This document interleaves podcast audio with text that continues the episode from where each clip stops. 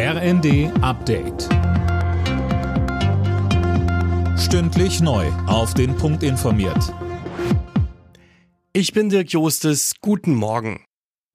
Die Polizei steht vor einem schweren Einsatztag im Braunkohledorf Lützerath. Der Fokus liegt heute auf Aktivisten, die sich dort in unterirdischen Gängen verschanzt haben. Philipp Rösler berichtet. Die Polizei spricht von einer gefährlichen Lage. Man wisse nicht, wie stabil die Tunnel sind und wie die Luftzufuhr ist. Auch wie viele Aktivisten sich darin aufhalten, ist unklar. Die Räumung von Häusern und Baumhäusern wurde dagegen überwiegend abgeschlossen. Unterdessen ist für morgen eine Demo gegen den Braunkohleabbau unter Lützerath geplant. Mit dabei die schwedische Klimaaktivistin Greta Thunberg.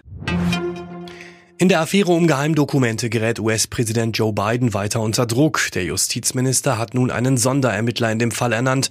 Auch in Bidens Privathaus sind vertrauliche Dokumente aus seiner Zeit als Vizepräsident gefunden worden. In Spanien ist die Mehrwertsteuer auf Lebensmittel wie Obst oder Gemüse seit diesem Jahr vorübergehend ausgesetzt.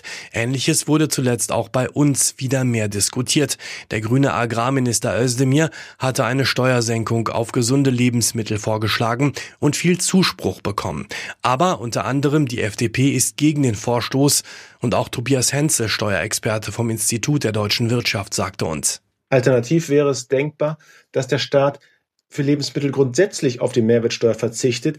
Das würde für alle Lebensmittel gleichermaßen eine Entlastung darstellen und dann könnte der Verbraucher frei entscheiden, ob er dieses oder jenes kaufen möchte. Lisa Marie Presley ist tot. Die Tochter von Elvis Presley starb im Alter von 54 Jahren in Kalifornien. Zuvor war sie offenbar wegen eines Herzstillstands ins Krankenhaus eingeliefert worden. Alle Nachrichten auf rnd.de